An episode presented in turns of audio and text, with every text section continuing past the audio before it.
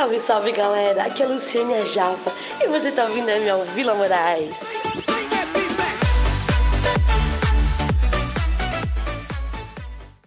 Gálatas capítulo 3, versículo 6 diz assim: É o caso de Abraão, que creu em Deus e isso lhe foi atribuído para a justiça.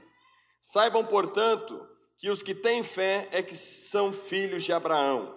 Ora, tendo a Escritura previsto que Deus justificaria os gentios pela fé, pré-anunciou o Evangelho a Abraão, dizendo: Em você serão abençoados todos os povos.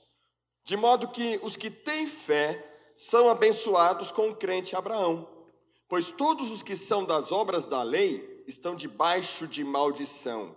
Porque está escrito: Maldito todo aquele que não permanece em todas as coisas escritas no livro da lei para praticá-las. E é evidente que pela lei ninguém é justificado diante de Deus, porque o justo viverá pela fé. Ora, a lei não procede de fé, mas aquele que observar os seus preceitos, por eles viverá. Cristo nos resgatou da maldição da lei, fazendo-se ele próprio maldição em nosso lugar, porque está escrito: Maldito todo aquele que for pendurado em madeiro, para que a bênção de Abraão chegasse aos gentios em Cristo Jesus, a fim de que recebêssemos pela fé o Espírito prometido. Irmãos, falo em termos humanos. Ainda que uma aliança seja meramente humana, uma vez ratificada, ninguém a revoga ou lhe acrescenta coisa alguma. Ora, as promessas foram feitas a Abraão e ao seu descendente. Não diz e aos descendentes, como falando de muitos, porém como falando de um só, e ao seu descendente, que é Cristo. Amém. Pai, obrigado pela porção da tua palavra. Obrigado pela alegria do Senhor nas nossas vidas. Pedimos que o Senhor fale conosco nesta manhã. O vaso é de barro, é limitado, mas a excelência do poder é do Senhor. Pedimos a tua bênção em nome de Jesus. Amém. Pode se sentar, meu irmão.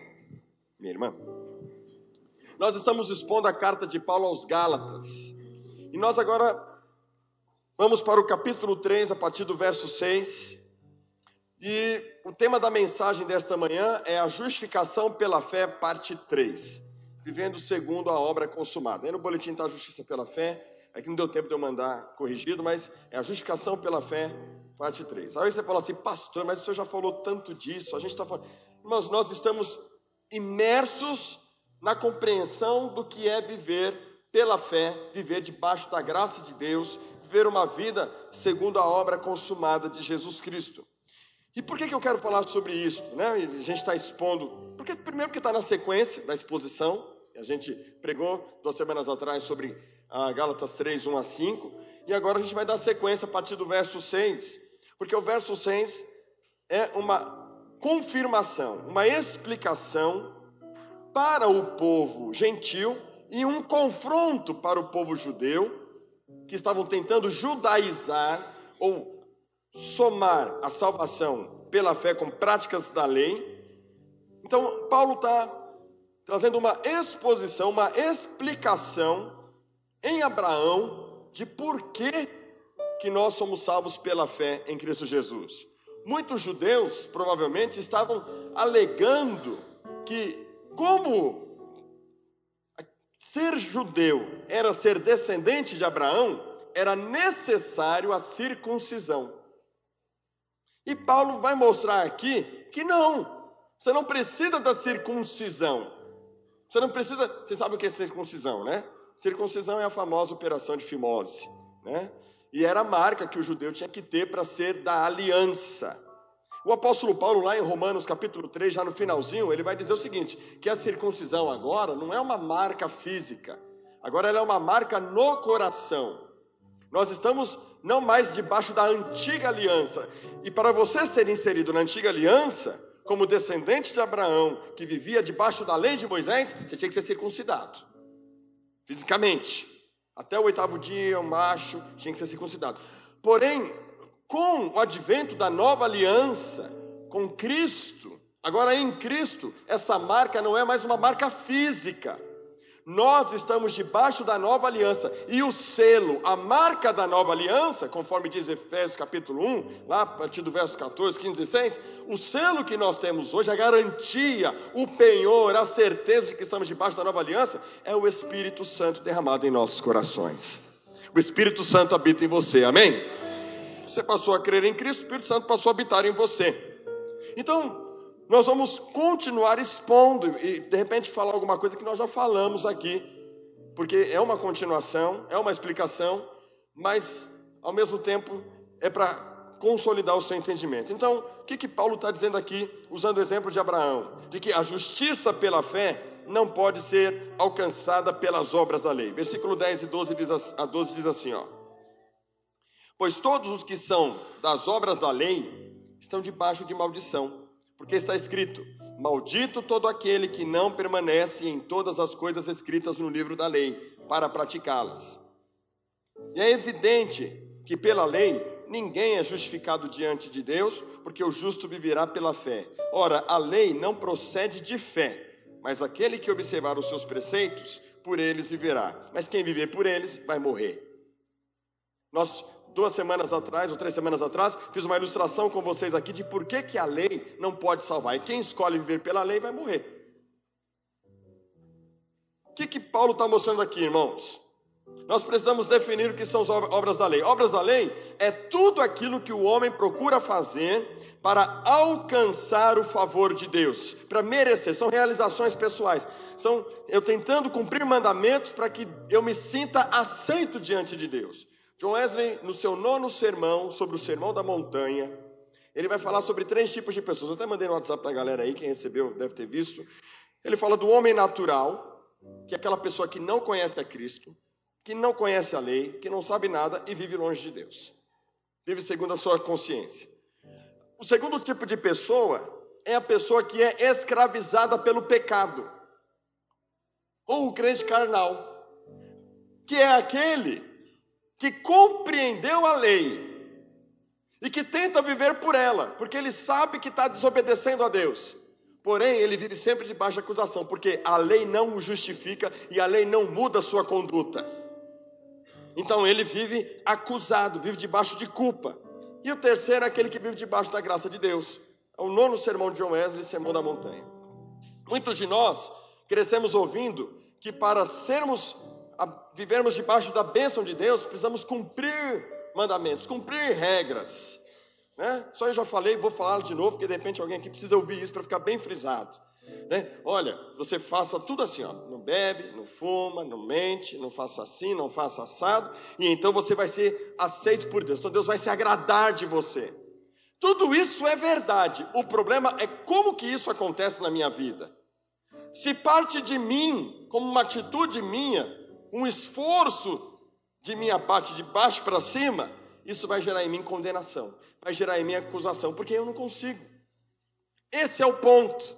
Por mais que você, sem Cristo, se esforce para agradar a Deus, você vai sofrer culpa, condenação, porque em algum momento você vai cair.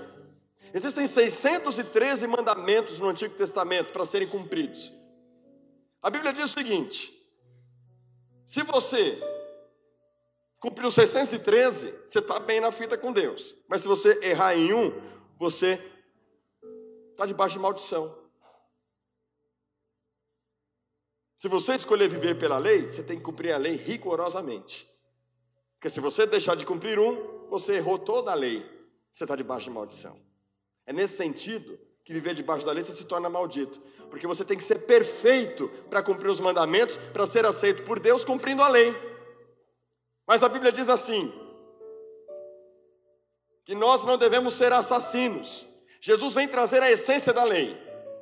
Se você odeia o seu irmão, você é assassino. Pronto, você já não cumpriu mais. Lascou.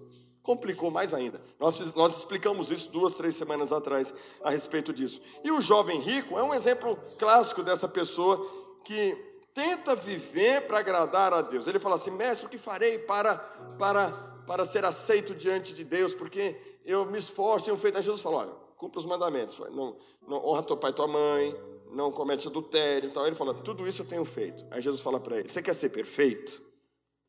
Desapega. abre mão de tudo e vem ver pela fé. Vem viver pela fé. Jesus não usou a palavra viver pela fé, mas é exatamente isso que a gente pode inferir. Abre mão de tudo e vem me seguir. Vem confiar em mim. Vem depender de mim. Aí ele fica muito triste, porque ele era muito rico, e ele dá as costas para Deus e vai embora. Dá as costas para Jesus. A parábola do fariseu, né? E do, publicano também é um outro exemplo clássico disso, para ilustrar bem esse entendimento de que o fariseu ele se vangloriava porque ele dava o dízimo do entre do cominho, porque ele era um homem que praticava boas obras, ajudava as pessoas e apontava para o publicano e dizia: Graças te dou, Senhor, porque faço todas essas coisas e não sou como esse publicano. E a Bíblia diz que o publicano também estava orando, Jesus dando essa ilustração, essa parábola. E o publicano sequer ousava levantar a cabeça para os céus e batendo no peito dizia: Senhor, se propício a mim, pecador. E aí Jesus pergunta: Quem foi que, que o Pai ouviu a oração? Do cara que confia nas suas obras ou do cara que é arrependido, que reconhece que não consegue cumprir as regras? Está entendendo? A, pergunta típica do legalista é: o que é que eu tenho que fazer? O que, é que eu preciso fazer para ser salvo? O que é que eu preciso fazer para me sentir aceito diante de Deus? E decorrente disso, porque é, é imediato, o pensamento é imediato. O que eu preciso fazer para merecer a bênção de Deus? Então aí você vai lá, pega água ungida, pega sabonete ungido, você cumpre lá um monte de mandamentos, procura um monte de coisa para se sentir favorecido, abençoado, tentar alcançar o coração de Deus. E Jesus está mostrando que não é assim, o apóstolo Paulo está esclarecendo justamente isso. Quantas pessoas, irmãos, vivem debaixo de tirania, de culpa, de vergonha? O, o próprio apóstolo Pedro, quando nós fizemos a exposição de Gálatas capítulo 2, versículo 11, quando Pedro e Paulo estão naquela discussão, o apóstolo Pedro ainda estava crescendo nesse entendimento. Por quê? Porque ele sentia vergonha de estar com gentios quando os judeus chegaram. O que está aqui? O que está por trás disso? A vergonha de Pedro, os sentimentos de Pedro, as emoções de Pedro. Por quê? Porque no fundo, no fundo, Paulo, Pedro ainda estava sendo transformado no entendimento, ele vivia na tirania da justiça própria, o medo de ser, de ser rejeitado, o medo de não ser aceito pelas pessoas. Um homem que vivia entendendo que ele era salvo pela fé nos méritos de Cristo, mas que vez por outra escorregava porque queria se sentir aceito não só por Deus, mas também pelas pessoas. Um homem que vivia segundo a justiça própria. E a grande questão o que eu acho que é o diferencial hoje dessa pregação, é fazer você entender que você tem que viver segundo a obra consumada de Jesus. Tudo que Jesus. Tem uma música que fala disso. Tudo que Jesus conquistou na cruz é direito nosso, é nossa herança. Todas as bênçãos de Deus para nós tomamos posse, é nossa herança, toda vida, todo poder, tudo que Deus tem para dar. Abrimos nossas vidas para receber, nada mais nos existirá. Por quê? Maior é o que está em nós. Você faz eu passar vergonha aqui?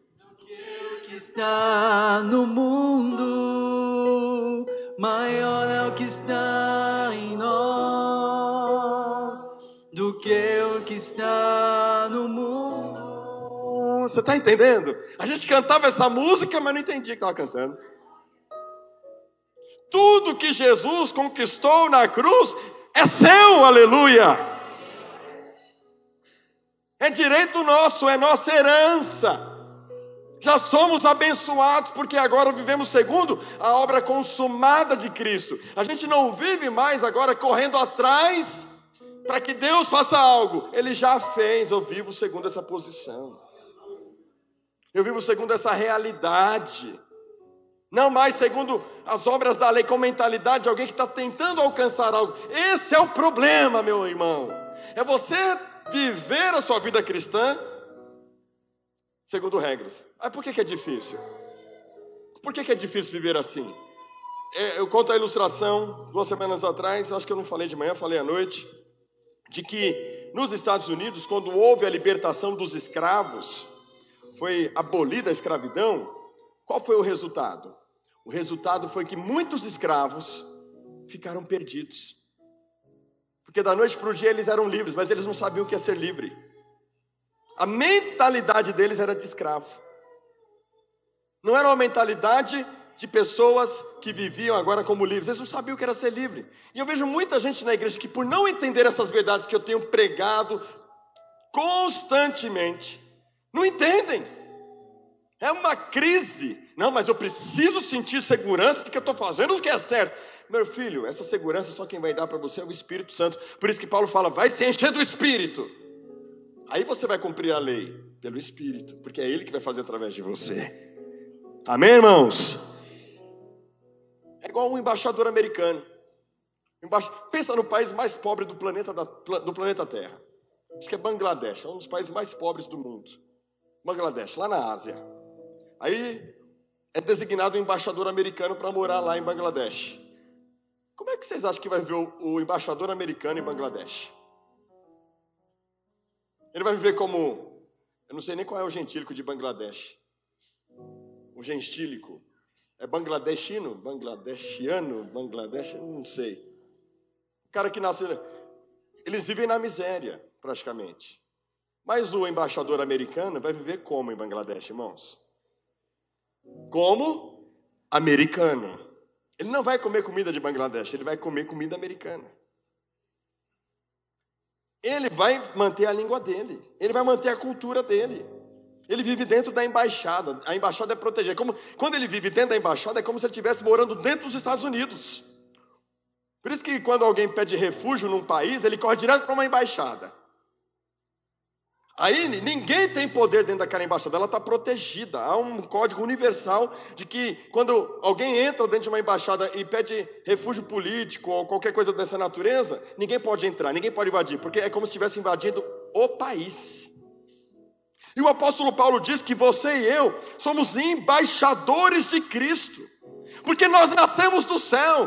Então, nós que já nascemos de novo e somos do céu, como é que a gente vive dentro do do nosso, da nossa embaixada? Essa é a nossa mentalidade. A gente tem que comer como cidadão do céu. Eu não estou falando de comida física, tá bom? Não estou falando de prosperidade. É, não é, o povo já distorce, já leva para esse lado. A gente tem que viver segundo a nossa nova identidade, segundo a nossa nova realidade. Não mais acusados, não mais debaixo de opressão, não mais como pessoas derrotadas, pessoas tristes, deprimidas, angustiadas, tentando fazer alguma coisa para que Deus mude a nossa realidade. A nossa realidade já mudou, irmãos. A nossa realidade já mudou porque a gente é do céu, amém? A gente tem que aprender com o apóstolo Paulo. É por isso que Paulo diz: posso todas as coisas que ele me fortalece. Posso viver triste, posso viver, posso viver nu, posso viver vestido, posso. As circunstâncias não tiram a alegria de Paulo, porque ele já é do céu. A gente tem que buscar essa mentalidade e essa alegria, que é a alegria do Espírito. É uma alegria, irmãos, que não está condicionada. Ai, não deu para pagar a conta esse mês. Você vai perder sua alegria? Você tem que ser como eu. Hiper animado. Descansar.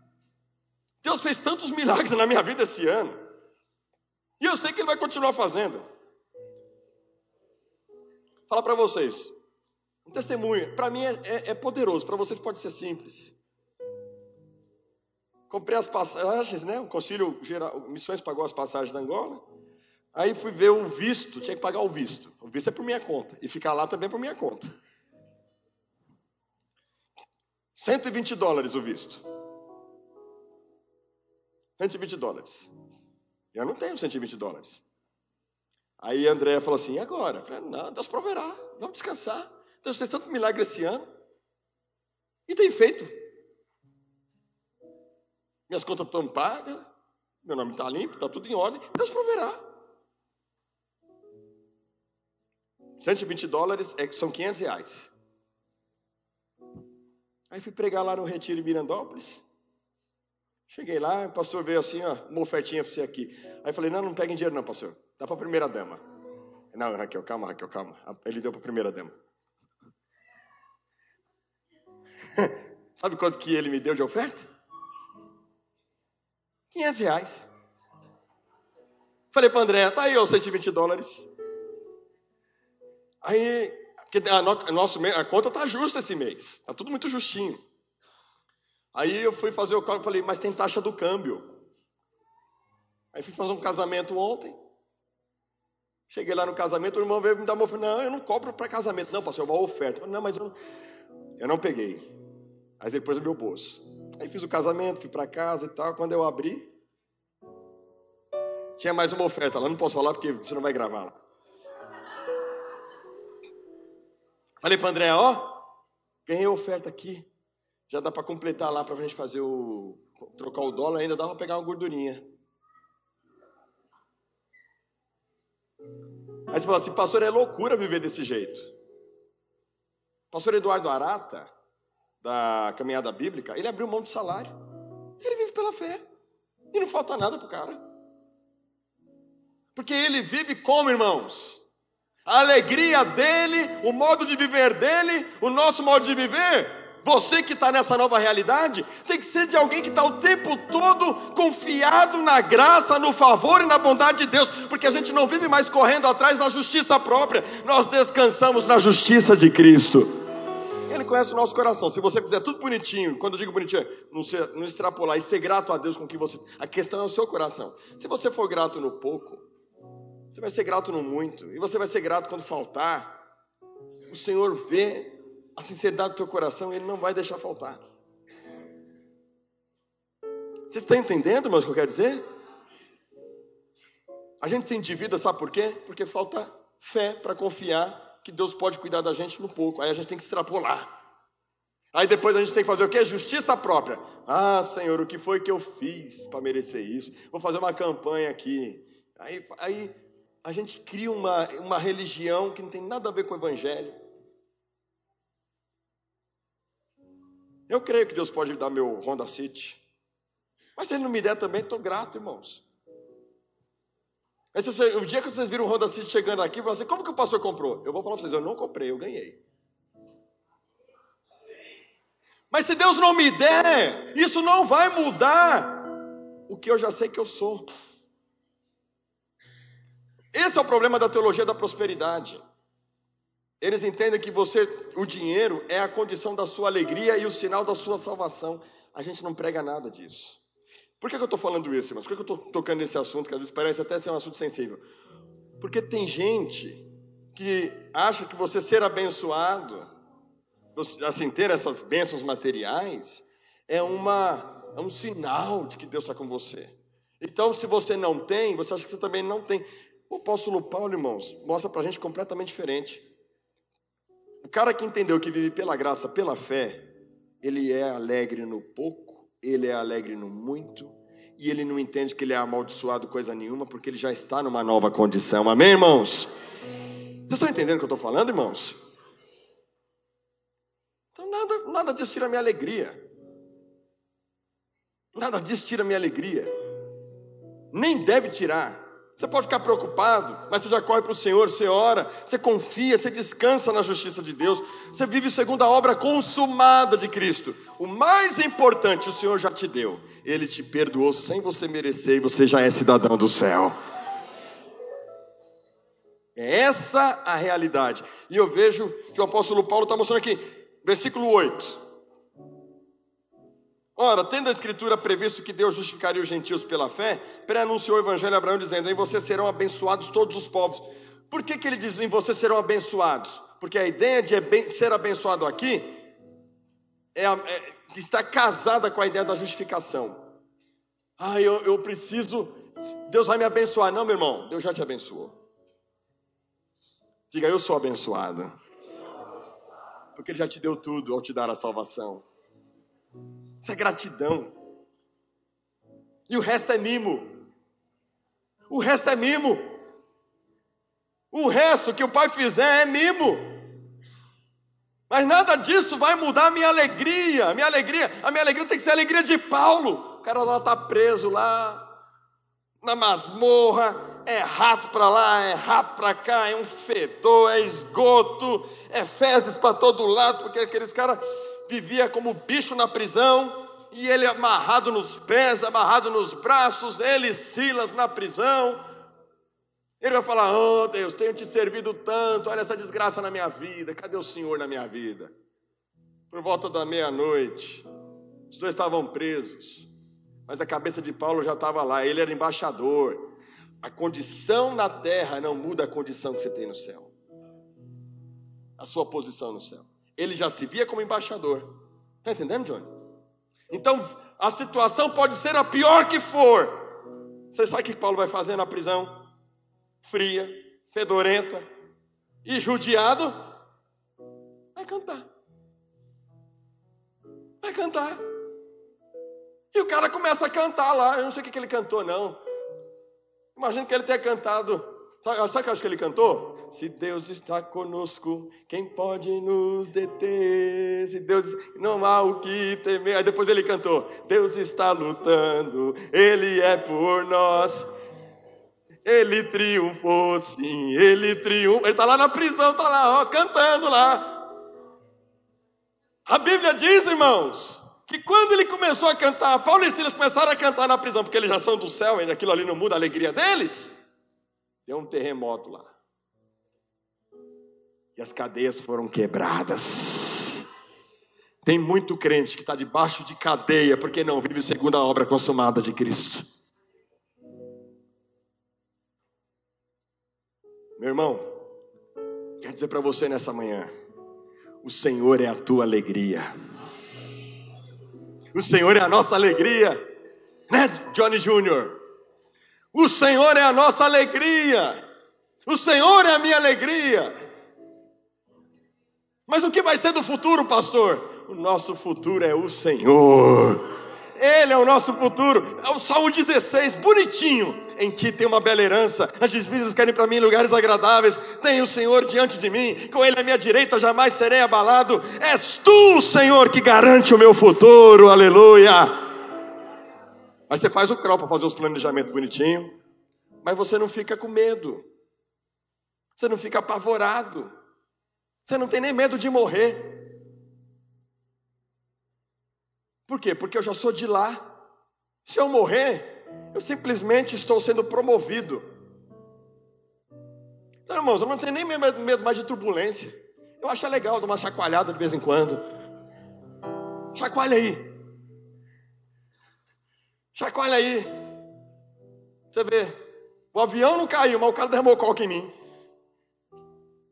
Então para para pensar com o apóstolo Paulo, irmãos. O que é que a fé gera em nós? O que é viver segundo a obra consumada de Cristo? Olha no versículo 6, olha o que ele vai falar. É o caso de Abraão, que creu em Deus e isso lhe foi atribuído para a justiça. Saibam, portanto, que os que têm fé é que são filhos de Abraão. Por que de Abraão, irmãos? Vamos falar um pouquinho de Abraão. Ora, tendo a Escritura previsto que Deus justificaria os gentios pela fé, preanunciou o Evangelho a Abraão. O que está acontecendo aqui, irmãos? Deus falou para Abraão: sai da tua terra, da tua parentela, vai para uma terra que eu vou te mostrar. Em ti serão benditas todas as nações da terra. E ó, você vai ter filho, você vai ser pai de multidões. Começou Abraão a viver, confiado na promessa. Mas ele é ser humano como nós, está crescendo na fé ainda. Quando ele desce, vem a fome na terra, ele desce para o Egito. Por causa da fome, e Deus não mandou ele para o Egito, Deus mandou ele descer para o Negueb. Mas por causa da fome, ele não confiou em Deus naquele momento. Chega diante do faraó, vê que a irmã dele, é, a meia irmã dele, né? Naquele tempo eles podiam casar com a meia irmã, que é Sara. Vê que ela é bonita, fala: esse cara vai matar com a da minha mulher. Então, ó, quando a gente chegar lá, Sara, a gente fala que você é minha irmã. Aí, o cara vai ter um pesadelo. Vai falar assim: como é que você permite o negócio do cara? Como é que você fala que essa mulher aí. Não, não. Aí ficou todo mundo doente, deu, deu ficou todo mundo estéreo, teve um problema sério lá, porque Deus quis poupar Sara, porque a promessa de Deus é que ele é a esposa de Abraão, e a bênção de Deus é com Sara e com Abraão. Aí Deus poupa. Aí um dia Abraão está assim, triste, está ficando velho, está vendo que a mulher dele já, já passou de 50, já passou, acho que a menopausa, ele já não está tão vigoroso. Aí ele está preocupado. Deus falou que ser pai de muitas nações. Mas e aí, Deus? Tá meu servo aqui, tudo que eu tenho vai ficar para ele, eu não tenho filho. Aí Deus falou para ele: sai da tenda, olha para as estrelas do céu. Assim como essas estrelas aqui, assim será a sua descendência.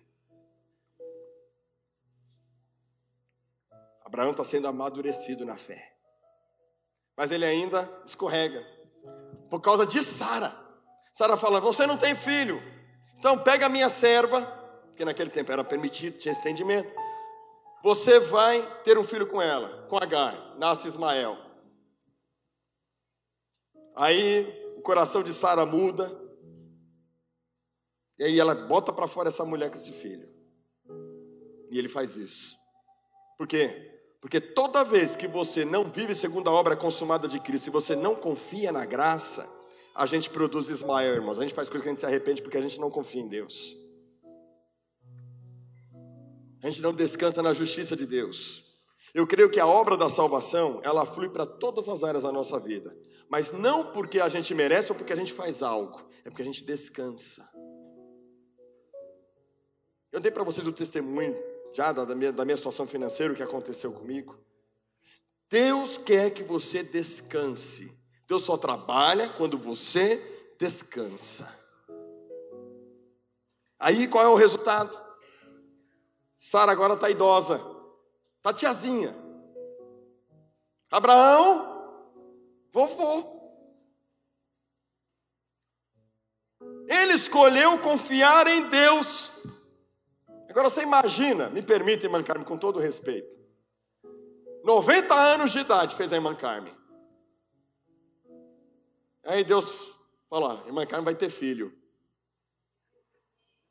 Vocês vão rir. Há um amém lá. Ó. Vocês vão rir, pois foi exatamente isso que Sara fez, irmãos. Ela riu. Tá de brincadeira. Como é que eu vou ter filho na velhice? Acontece. Sara riu. Teve a visita do, dos servos do Senhor lá. E ela riu. E Abraão, irmãos, cresceu na fé, descansou na, em Deus, confiou na justiça de Deus. E ao crer, diz lá Gênesis capítulo 15, que quando ele creu na promessa, ele foi justificado. Ele não foi aceito diante de Deus porque ele fazia as coisas certas ou erradas, porque nem lei tinha. Ele foi aceito diante de Deus porque ele creu. Você quer ser aceito? Quem quer ser aceito diante de Deus aqui? É crer em Cristo e descansar na justiça dele e viver pela fé. Como está escrito aqui, o justo viverá pela tanto na salvação como em todo o resto da sua vida. Porque você já vive como embaixador do céu. Você não vive atrás de conquistas porque você já foi conquistado e está na conquista de Cristo. É essa chavinha que a gente tem que virar na nossa cabeça. E ser grato a Deus pelo que tem. Senhor, hoje o que tem é zoião. Senhor, como pode? Eu sou teu servo. Esses dois olhos olhando para mim. Eu sou teu servo. Quando você aprender a ser grato pelo zoião, você vai aprender a viver o que, você vai entender o que é fé. Hã? É, o zoião só não pode piscar, se piscar você corre. Quando você for grato, irmãos, eu sei que não, pastor, você está falando uma coisa que é muito difícil, mas quem, irmãos, não é difícil não. Não é difícil quando você entende a sua posição e aonde está a verdadeira alegria, aonde está a sua salvação. Eu sei de irmãos estão passando perrengues financeiros grandes, eh, passando problemas de enfermidades, estão passando problemas terríveis. Mas, meu irmão, comece a agradecer a Deus pelos perrengues. Comece a agradecer a Deus, até mesmo pelas batalhas, enfermidades e lutas. Seja grato a Deus no sentido de, de que como você já vive segundo a obra consumada de Cristo, que você já é filho, você confia na bondade e no amor dele, que ele não erra. Deus quer se revelar através da sua vida nessa situação.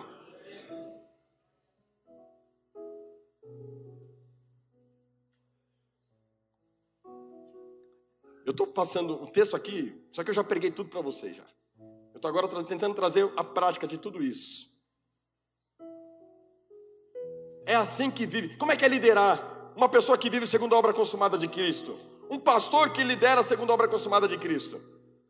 Ele chega no domingo, ele vê os bancos vazios, ele fala assim: Deus, o Senhor me chamou mesmo. Deus, olha só, cadê esse povo? Deus, cadê? Cara que vive segundo a obra, o líder, um líder de célula, ah, minha célula não cresce. Aí o cara quer largar a célula, por quê? Porque ele acha que ele não está fazendo por onde, que o povo não responde, que as pessoas não fazem, que as pessoas não estão realizando. O cara que vive segundo a obra consumada de Cristo, ele é grato pelas pessoas que ele tem na célula. Ele faz com alegria, não pelo número de pessoas. E aí que está o segredo, porque algumas obras crescem e outras não.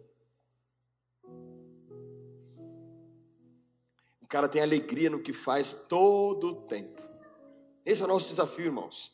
Viver pela fé, viver pela alegria, com alegria.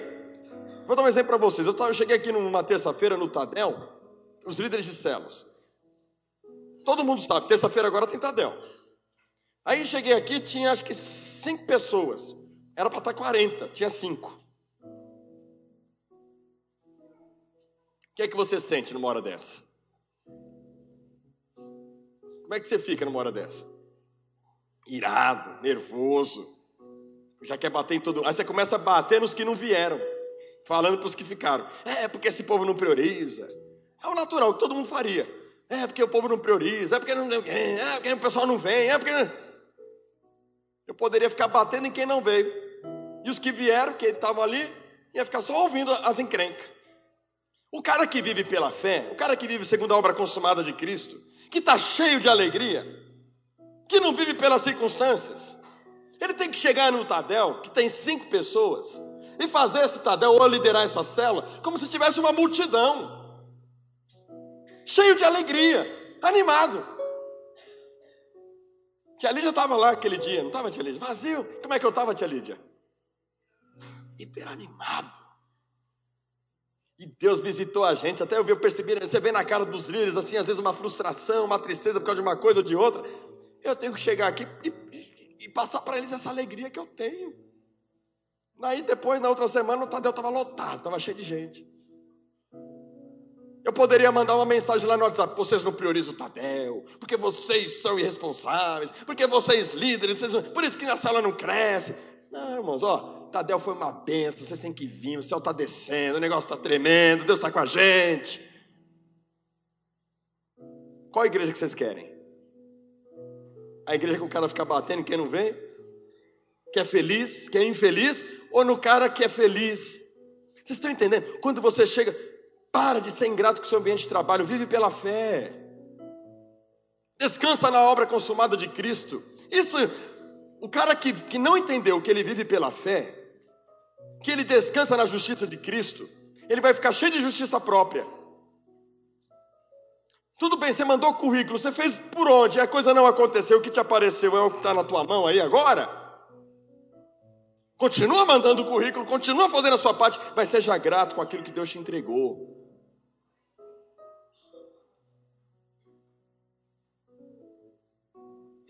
Pastor, eu lavo banheiro. Minha irmã, se você lava banheiro, se a sua função é lavar banheiro, viva a obra consumada de Cristo. Lá no céu, Deus tem uma mansão para você. E você vai lavar aquele banheiro com alegria. Que o gerente lá, o cara responsável pela, pela, pelo trabalho lá, vai olhar lá e vai falar assim: ela não pode ficar só lavando banheiro, não. Ela tem que contagiar os que lavam banheiro. Agora você vai ser supervisora. Passa essa alegria para os outros. Passa essa alegria da obra consumada para os outros. Passa essa gratidão. Aí a pessoa fala: Meu, você está lavando banheiro, você está sorrindo, por quê? Porque eu sou filho de Abraão. Eu descanso na justiça de Cristo. Faço com alegria, porque eu já sou abençoado. Trabalho com alegria porque eu tenho a bênção de Deus. Sou justificado. Não estou dizendo para você ser um conformado. Você pode ser um inconformado com a sua posição, mas ao mesmo tempo, fazendo por onde você tem que fazer para alcançar o que você quer alcançar, mas não sem alegria. Como você entendendo a palavra, irmãos? Em termos práticos, é isso que é viver pela fé. Isso é viver segundo a graça. O que é graça? Vamos, vamos falar isso. O que é graça? Olha só, esse cara é gracioso. É o cara que está sempre, tá sempre feliz, está sempre em paz. O olhar dele, o semblante dele. Ele pode não ser um hiper animado como eu, mas ele é. Ele transmite uma paz. Ele é gracioso, porque ele está cheio de graça.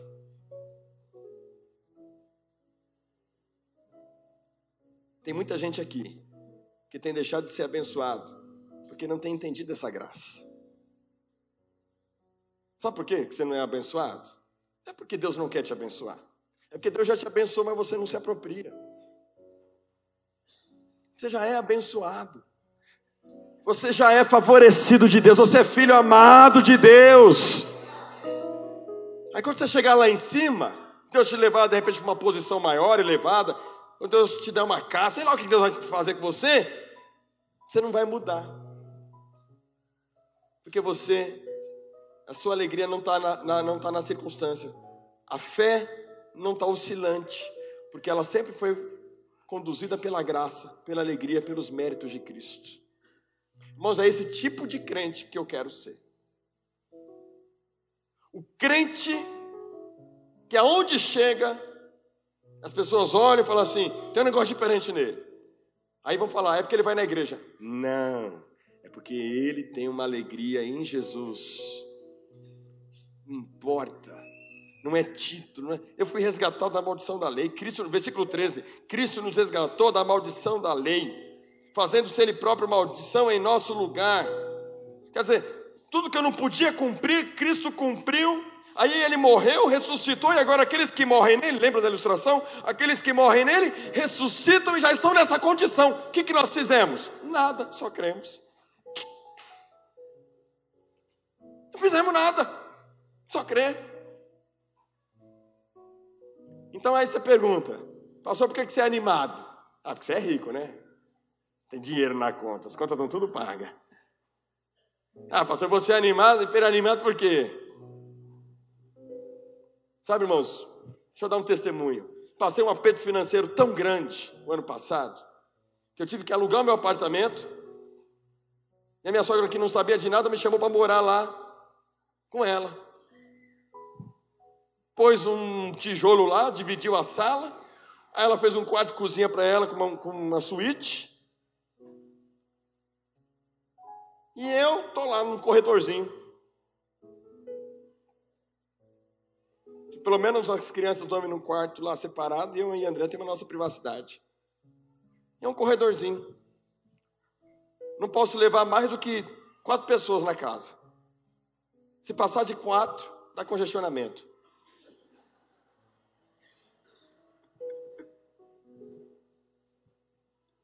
Aí eu não sei, eu nem lembro quem foi que falou isso para mim. Falou assim, pastor, eu não aceito que o senhor está passando isso.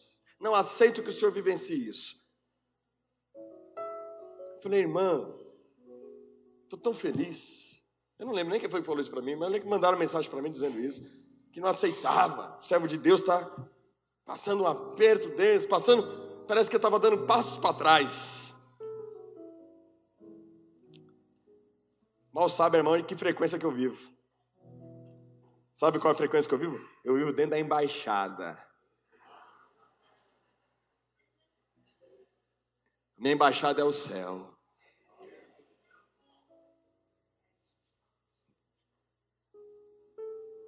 Aperta aqui, aperta ali, faz um negócio aqui, faz um negócio ali. Às vezes eu falo, Deus quer um churrasco. Aí vai lá o irmão, faz um churrasco. O pastor, vem aqui em casa. Eu já sou favorecido. Aí Deus faz uns mimos, André, vamos no bexiga, vamos lá, apareceu uma gordurinha, levei André para o bexiga. Mas no dia que é zoião, eu fico bravo com o zoião. Falo, ah, é zoião. Não gosto de ser não. Mas tá bom, vamos comer o zoião.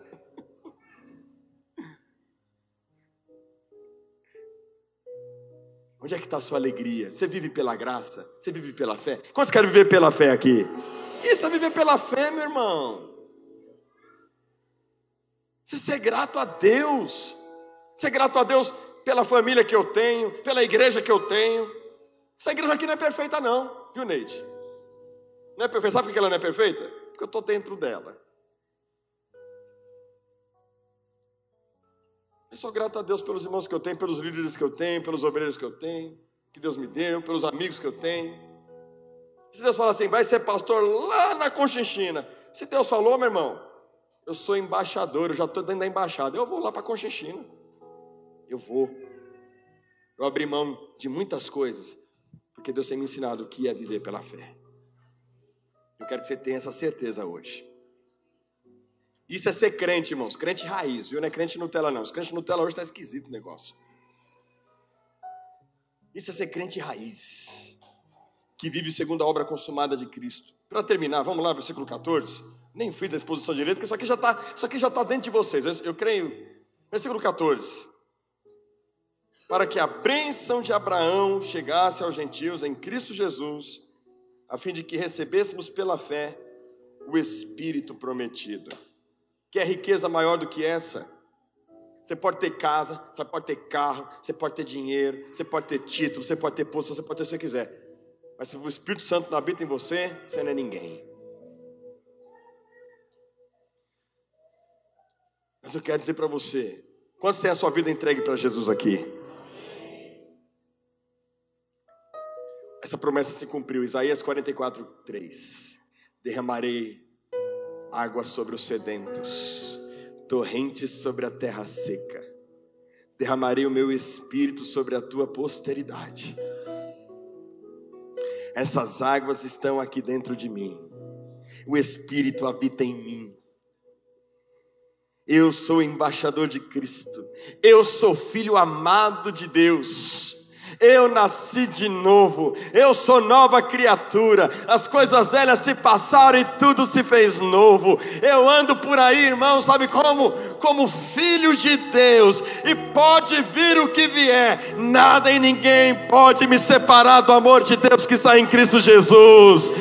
Eu sou nascido de Deus. Você é nascido de Deus. Você é filho de Deus. E se você andar nessa fé, de fé em fé, pode vir o que vier. Nada e ninguém pode roubar a sua alegria. Porque a sua alegria tem nome, tem endereço. A sua alegria é Jesus Cristo. Você é cidadão do céu. Então, para que, então, que andar de cabeça baixa? Para que tentar merecer algo que você já conquistou? O resto é mimo. O resto é mimo, meu filho. Você quer ser abençoado? Se veja como abençoado. Não é, não é pensamento positivo nem confissão positiva. É se apropriar da realidade que você já se tornou. A bênção de Abraão se estendeu a nós. Ele foi justificado pela fé nós também fomos. Temos sido. Pelo Espírito que você tem certeza que você é filho de Deus. É pelo Espírito que você vai cumprir a vontade de Deus. É pelo Espírito que você não vai temer. Ezequiel 36 vai dizer: Tirarei de vocês o coração de pedra, vos darei um coração de carne, e fareis com que vocês andem nos meus estatutos. É isso que eu sou. Esse é o menininho, namorado da Janine. Wilson. Esse que você é. Se alguém chegar para você e falar assim: Olha a condição que você está vivendo, olha a situação, olha. Ah, então você está olhando o quê? Eu não vivo nessa frequência, não. Não estou dizendo que você não possa conquistar. Não é isso, pelo amor. Vocês estão entendendo o que eu estou falando, irmãos? Mas se algo não acontecer, sua alegria não vai mudar. Porque você já é abençoado. Eu creio que nessa manhã o Senhor quer te encher com o Espírito Santo. Quer te encher de alegria. Você vai para o trabalho amanhã, meu filho, vai chegar lá na Beneficência Portuguesa, cheio de alegria, de paz, longanimidade, benignidade, fidelidade, mansidão. O pessoal vai falar: o que, que o Tiago tem? Ele é embaixador. Ele está em outra frequência. Ele vive no meio da pobreza espiritual, mas ele é rico da graça.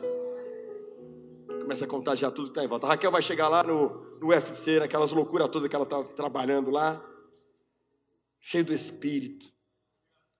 Como embaixadora, isso não vai mudar a realidade, Raquel. Você é. E acabou. Pastor Tony vai fazer as massagens dele vai estar tá saindo um são da mão dele assim.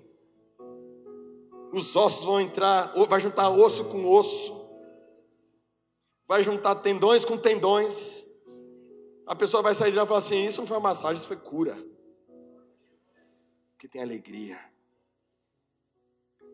Quem acha que isso aqui que eu estou pregando é verdade? Então fala para o seu irmão: Viva segundo essa verdade. Imel Vila Moraes culto aos domingos, às 10 e às 18 horas. Rua Sebastiano Mazzoni, 288, Vila Moraes, São Paulo. Só vem!